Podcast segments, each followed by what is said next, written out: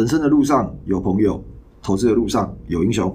大家好，我是你的好朋友虎兰教授，欢迎各位同学来到量化英雄学院。诶，上周的新闻主要的焦点都是在以巴冲突上面。有的人是说，这个如果真的打起来，应该是很快就打完嘛。那当然也有人会讲说，诶，不要忘了乌俄战争的教训吼。呃，因为其实冲突的地方都只有在加沙走廊这边呐。现在对一些不管是石油啊还是什么，这个我觉得影响没那没那么大吼。以色列其实还蛮凶悍的哦，他们也是讲说，就是要把哈马斯要把它这个全部都消灭哦。那打着消灭哈马斯的名义啊，但是你进到加沙这边，你不可能不伤到平民嘛。哈马斯的背后金主伊朗哦，其实伊朗也放话了，以色列持续要这样做的话，他们也不会善罢甘休之类的哦。乌俄这边已经在打了哦，如果中东这边的政局再不稳定哦，爆发起来有可能会变成这个第三次世界大战哦。那美国看起来也很急哦，美国也反对他们地面部队直接进到这个加沙走廊地区哦，因为你打着新这个哈马斯的名义啊，那最后可能加沙走廊最后又会变成以色列的哦。那打进去很容易啊，到里面去之后你要再撤出来，我觉得可能就不是这么简单的事情。好吧，那回到经济上面的话，上周是这个联总会的包，他演说上面有提到，现在通膨依然是很高啦，但是如果这个长期的公债的殖利率还是在一直往上升的话，那就不会这么急着要升息哈。二零二三年就是在今年以前，升息的机会是比较低呀，维持高利率可能会比较长的一段时间哦。那所以美股的上周其实也还蛮疲软的哦。台股这边也是一样哦，台股上周算是一路回档了哦，然后最后收在这个一万六千四百多点附近。本来觉得诶利多的消息看来也都没有发酵嘛，比方说黄仁勋来台湾啊之类的话，然后我觉得第四季其实台股还是有些机会在了。台积电也是上周法说了，那第一个汇兑的收益嘛，还有这个三纳米先进的制程哦，所以它第三季 EPS 就是每股税后存益好像是。八点一四元，第三季的这个每股税后存益其实创了今年的新高。魏哲家也有提到，个人电脑还有智慧型手机的需求还蛮稳定的哦。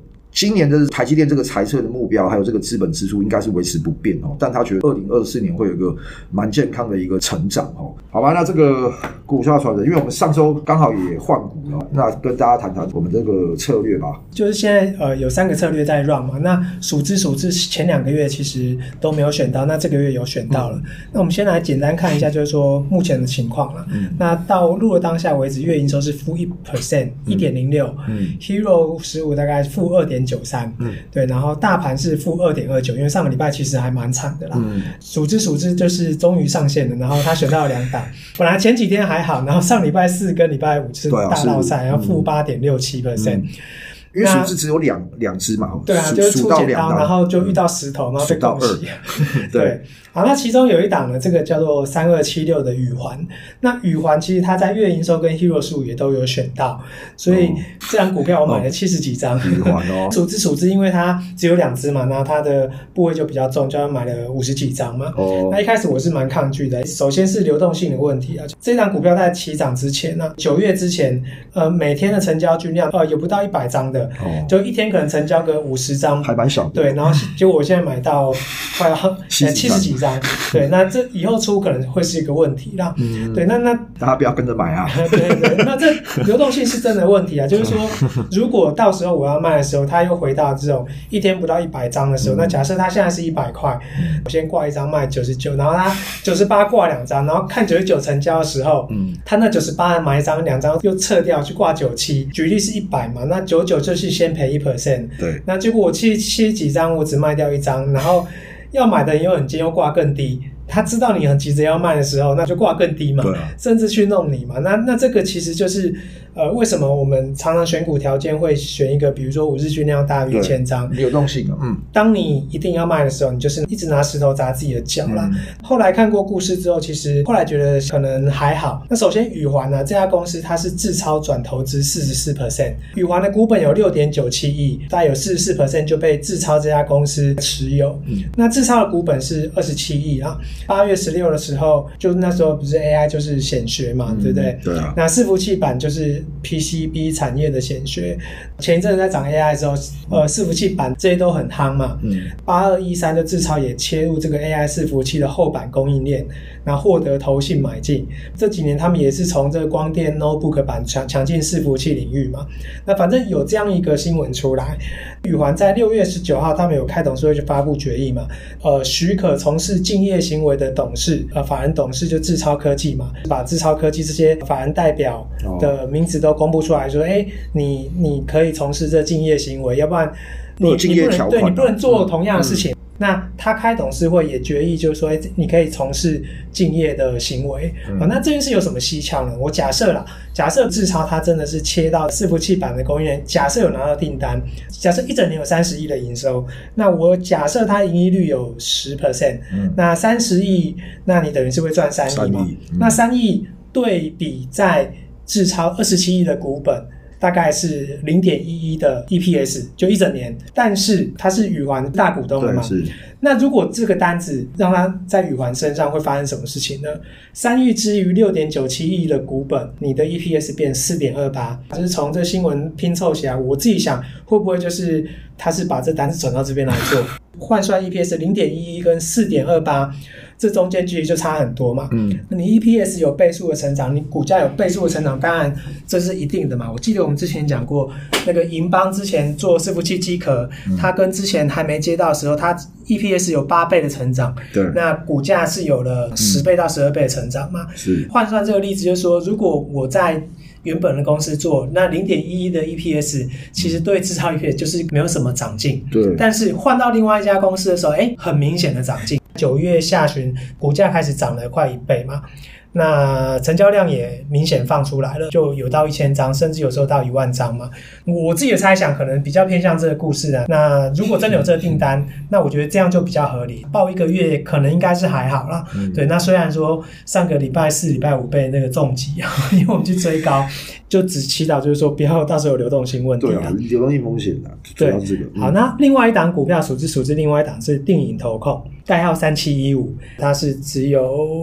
一年多一点，对，因为他在去年八月的时候，定影电子就六二五一，依据企业并购法规转换成定影的投资控股，对，然后所以原本的定影的电子的股票，这个从八月十五停止买卖。嗯八月二十五号就变成电影投控三七一五，呃，股份转换的基准，然后同日上市这样子。一比一转换。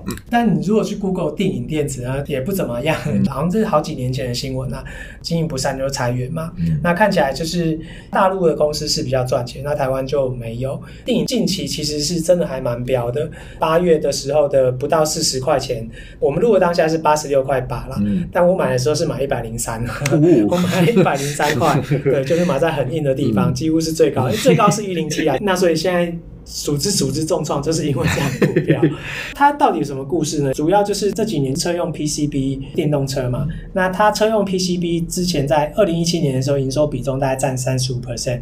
然后到二零二三年的 Q two 的时候，它已经占到七十 percent 了。电动车已经占了它七十 percent 里面将近四分之一，也就二十四 percent。那它产品主要是以这个高阶智慧的车载应用为主，比如说智慧座舱、自动驾驶之类的。主要产品就是比如说它十层以上的高密度互联板，那可能俗称的 HDI 或是任意层。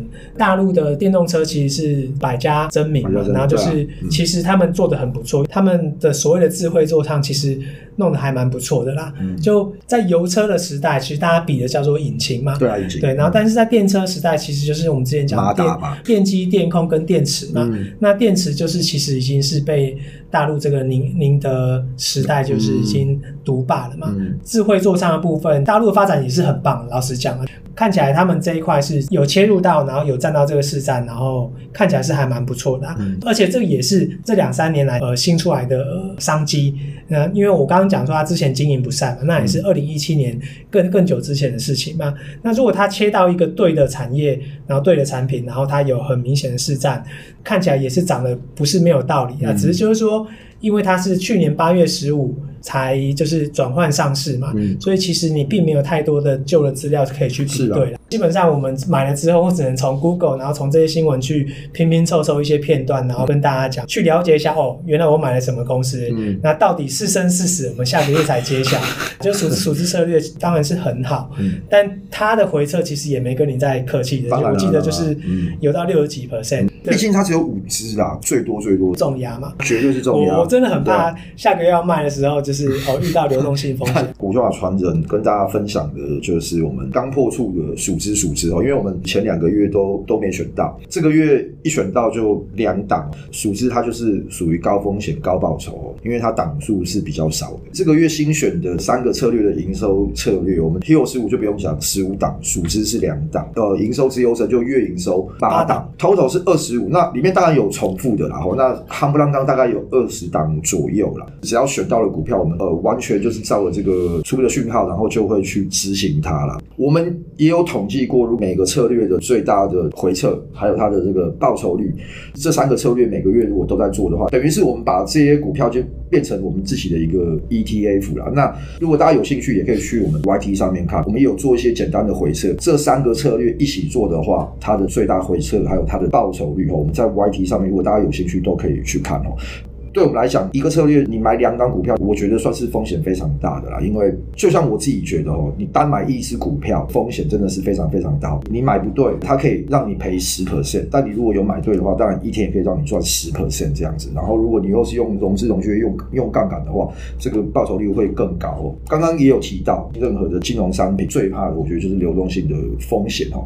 我觉得这个大家一定要考虑进去哦，因为买到再怎么好的股票，当你买到但你卖不出去的时候，其实完全是没有用。就像是你卖房子好了，你很急的需要用钱，你只能贱价去把这个房子卖。